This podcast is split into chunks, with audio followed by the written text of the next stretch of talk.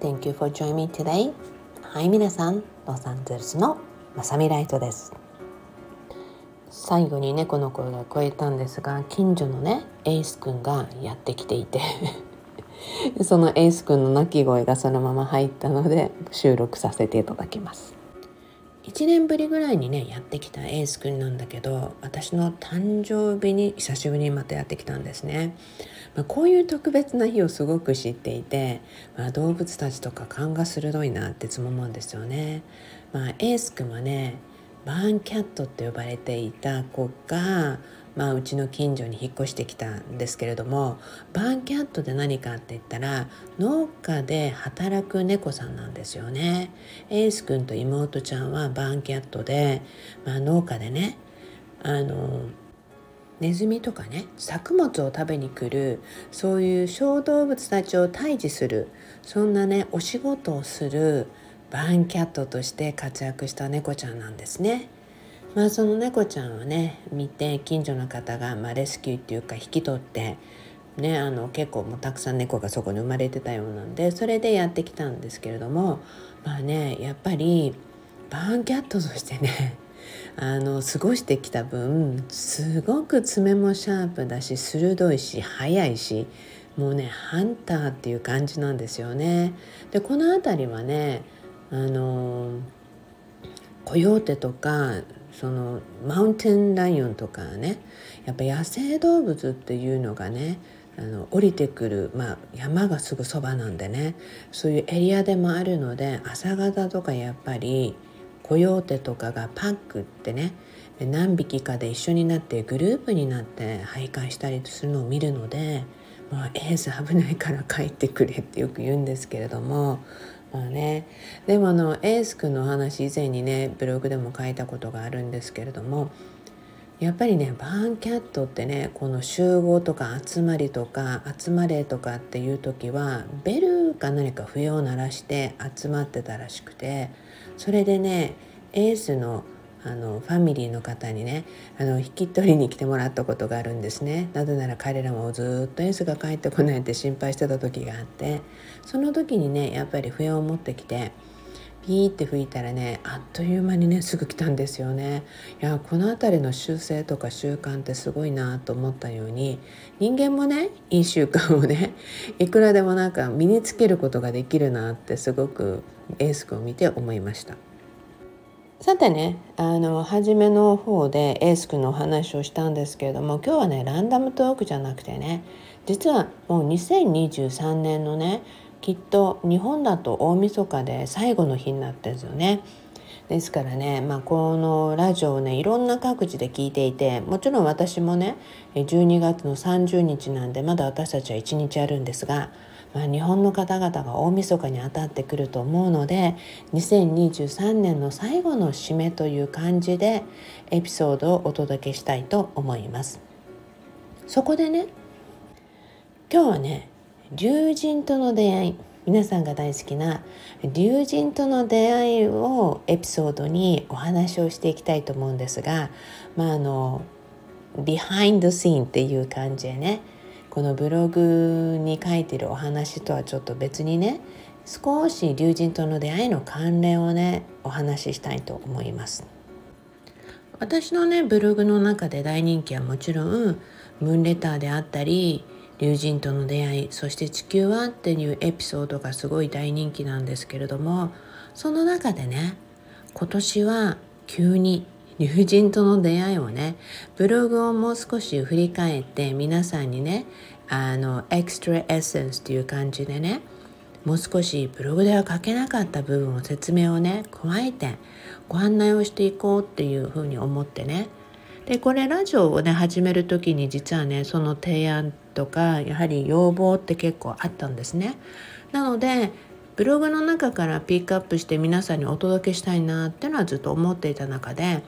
今回いくつもある中から龍神との出会いを選んだ時にね自分でも、うん、なんで龍神との出会いなんだろうと思ったんですね、まあ、もちろん人気があるっていうのはもちろんなんだけどもでもね先日お買い物に行ったんですね私日本酒をねお料理に使うんですけどもちなみに日本酒あんまり飲めないの やっとワインが飲めるようになったぐらいなんでねもうお酒って基本的に苦手な部類だったんですね。でそしてね日本酒を買いに行った時に大体ほら来年度のなんかお正月用のとかが出てるじゃない？そこで初めて来年は辰年だって知ったんですね。ああ来年はね龍だからやはり友人との出会いをね選んだというよりもマスタースピリッツたちがこれを選んでお話しなさいってリクエストしてきたんだなっていうふうに思いました。そこでねあの辰年とか龍って私はすごくあの関係がすごい深くてねであの龍神との出会いに出てくるね中に私に文句っていうねあの何でしたっけお坊さんからあの石を預かってねでこのエピソードの中にこれから先で出てくるんだけど預かってきたタイの方がいるんですね。その方がね沖縄に来たことがあってその、まあ、そこでね私は石をいただいたんだけども私のことをねライトってよく言えなくていつもライちゃんライちゃんって呼んでくれてたのね。でその方がね沖縄に来た時にねやっぱりここも竜の国をねって言ったんですね。なぜならその前の時はねタイだったのよって。竜はね400年ごとにね国を移動するのっていうお話をしてくれたんですね。そこで以前はタイでその次が沖縄ででね日本でっていうことを言っていたんです。だからやはりねその中心となる中で沖縄ってすごく竜の形に似てるよねってここはやはり竜のいる国ねっていうことをお話をしてたんですね。まあそんなところからすごくあ竜神関係なんだなとか竜関係なんだなっていろいろあったりとかで私はね亡き母が辰年だったんですね。なので母はすごく竜に対しての尊敬とかリスペクトっていうのがすごい高い人でやはり竜をね見たことがね小さい頃もすごくやっぱりあって次元がね、まあ、実験観というか時空間が変わる中でね違う次元でのその竜とか神々っていうのをね幼い頃からいろいろ見て何て言うのかな学びっていうのを過ごしてきた人でもあったのですごく竜に対しての尊敬とかの部分っていうのは小さい頃から私にもすごくお話をしてきてくれたんですね。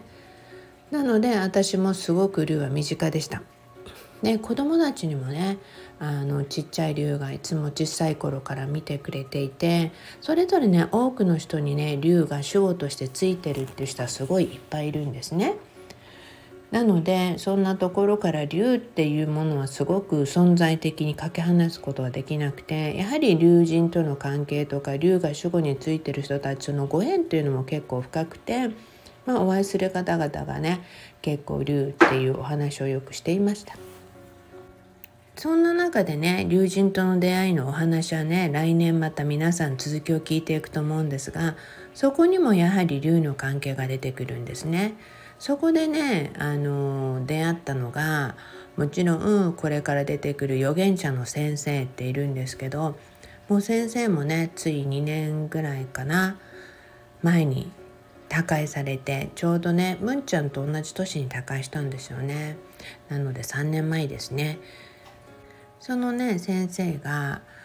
他界される前にも本当にいろんな言葉を残していったんだけどもその龍神との出会いの時にね先生との出会いで本当にそこから大親友になっていきましたでもねすごい怖い人として有名だったんであの怖いっていうのは何て言うのかな鋭いんですよね。まあ、すごいシャープにストレートに言うので多くの人がやっぱり苦手とするって言っていてねで私も会う前にすごいドキドキしたんだけども初めて会った時にね確かに、ま、ストレートに鋭いところをつく人だなと思ったんですね。でねでも先生が言っていました。僕のことを怖がる人はいっぱいいるってあの常に本音でトークするからってでもねきっとライトさんはそこまで感じないと思うよって言ったんですよね。なぜなら君はそこまで言うほどのストレートなことを言われるような人じゃないからって。君は誠実にそれなりにね君らしく生きてきたんだねって。そしてこれからもう少し学ぶことをねあのプラスアルファしていった時にもっと君は開花していくねっていう風にしてね本当に導きを過ごしてくれたんです。そこでね先生からきついことを言われる人言われない人それは全てその人の日頃の在り方っていうものにね関係してくるとすごくね人はなんか自分の在り方とかをよく避けたりとかすることも多いわけじゃない？で避けてるとねこういう風な鋭い先生に会うとすごい言われちゃうんですよねっていうお話だったんですね。だからねそんな鋭いこときついことを言われないように生きればいいんだよってすごい単純だったんですね。まあねそんな中からすごくいろんなことを学ばせていただいて、まあ、先生のところにもすごく宇宙人が来ていてでそこで私のところにもライトさんのところにも行くよねきっとって言ったら本当に宇宙人が来て、まあ、それから本当に先生とはねこの地球の未来のことをたくさんお話ししてきました。最終的にも本当にねバディっていうぐらいまでなってすごく定期的にねお話をしていろいろとねうーんその未来のことを教えてくれたんだけれどもまさにね多くの人たちが懸念しているいろんな人たちがこんな未来になるらしいよとか例えば2025年のお話であったりとかね。そういうこともすごい言ってたしそしてね、まあ、今で思えばねもう10年以上も前にねコロナの未来っていうのもすごく言っていてその時にねやはり彗星がすごく地球に近くに接近することが多くて彗星が近くなるたびにその何ていうの宇宙圏外からのね宇宙圏地球圏外ね 宇宙からのねその何ていうのかなまあ、新しいバイルスっていうかねそういう菌がちょっと降り注いできたりとかして地球に新しい菌がねどんどん、うん、芽生えていくって話をしてたんですね。ただそのためにね人々がすごい大変な状況とか時期を過ごすことになるっていうこととかねもう本当にすごくいろいろ言っていてもちろん災害もそうだしいろんなこととか絵とかもね出してくれたんですね。なので先生が残してくれた絵とかそういうものもね皆さんにもね少しずつ一つの守りとしてね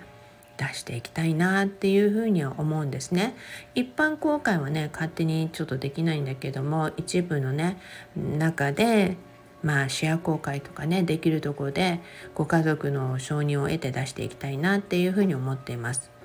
まあ、先生ってねすごく不思議な方で出会った時にね そのパワーストーンとかのね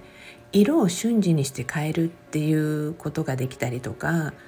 なんかすごくいろんな物事をね、うん、見たり、うん、あのすごく映画を見るようにねもちろんね意識をしないとそこで見るわけじゃないのでね映画を見るようにね人の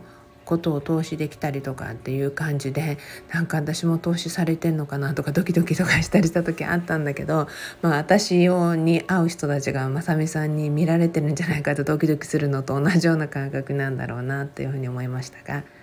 まあ、そんな風にしてね先生がいろいろ言ってきた中でねその龍神との出会いっていうことを振り返った時にね本当にあれからすごい年月が経って先生とのお話の中で先生が言ったこと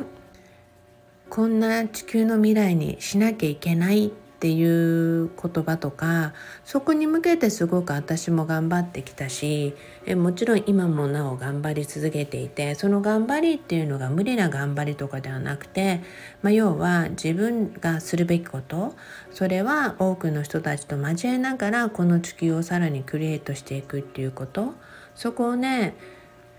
どんどんやはり皆さんにも伝えていく時期が来たんだなとかそしていろんな人の話を聞けば聞くほどあ先生との会話で私たちがあの当時見てきた未来が本当にそのままあったなってっていうことはこれから先も私たちが見てきた2040年とか50年っていう流れがこんな風になるなってそれは私たちがこんな風にしたいってこんな風にすることによって人々がそして全ての生き物がこの世界に生きることができるだろうっていうところをねもちろんうん導いていきたいっていうふうに思います。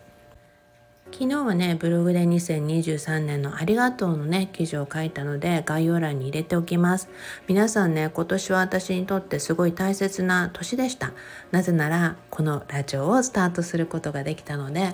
皆さんにね不定期ではありますが時間がある時にふってちょっとした時にあ皆さんに届けたいっていう言葉をねどんどん発信してきて皆さんが本当に喜んでくれて私もより皆さんのことを身近に感じることができてとっても最高の2023年でした。なぜならやはり声で届けたいこともちろん文字で届けたいこともたくさんありますが声で届けたいことっていうのはすごくたくさんあったのででこれからもあるので だからこそ本当にお付き合いいただいてありがとうございました。そしてね2024年も皆さんにまたさらにね興味深いお話もちろん皆さんの人生にとってより良いお話皆さんに絶対に役立つなっていうこと。それはねエネルギーも含めてなんですが大切なことをお届けしていきたいと思います。なぜならねこういった朝の時間とかに私はよく録音することが多いんですって皆さんにお伝えしたように。なぜなら朝本当にね全く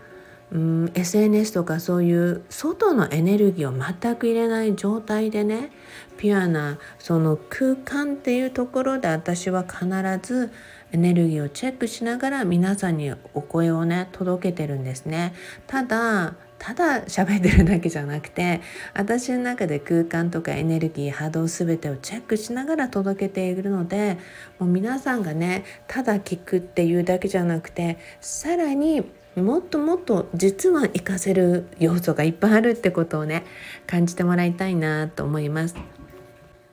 まずはね皆さん素敵な年越しをお迎えください。えそしてね2024年の素敵な1日をお迎えして皆さんにとって素晴らしいまた幕開けであること辰年龍の年もうそれはねもうある意味ねもう語り尽くせないほどたくさんたくさん話したいことがあるんだけれどもまたねそんなお付き合いを2024年によろしくお願いします。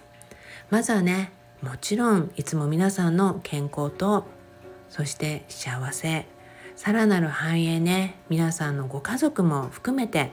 全てのねこの音声を聞いてる方々またそのね聞いてないけれども聞いた方々の身近な人たちにとってね素晴らしい時間とそして人生とで2024年がね幕開けするように私も心からお祈りし今日のね2023年のエピソードを終わりたいと思います。まあね明日ね12月31日なんだけどもまあねアメリカの方ではね2023年の最後の年になりますが明日もまたね時間がもち合えばもちろんご案内していきますがもしそうでなければ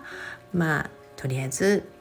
どっちにしても日本の皆さんは明日には2024年になっちゃうからねということではいいつものように Promise me Love your life. あなたの人生をもっと好きになることを約束してくださいね。2024年もっともっとあなたは素敵になるしそしてあなたはもっと幸せになるしもっともっと自分がね思い描くような人生を描けると思いますので Stay together, we're gonna guide you. You all have a beautiful day and a beautiful starting of 2024. Thank you so much. I love you all. それでは、ロサンゼルスのまさみライトでした。Well, see you everyone on 2024. Bye for now.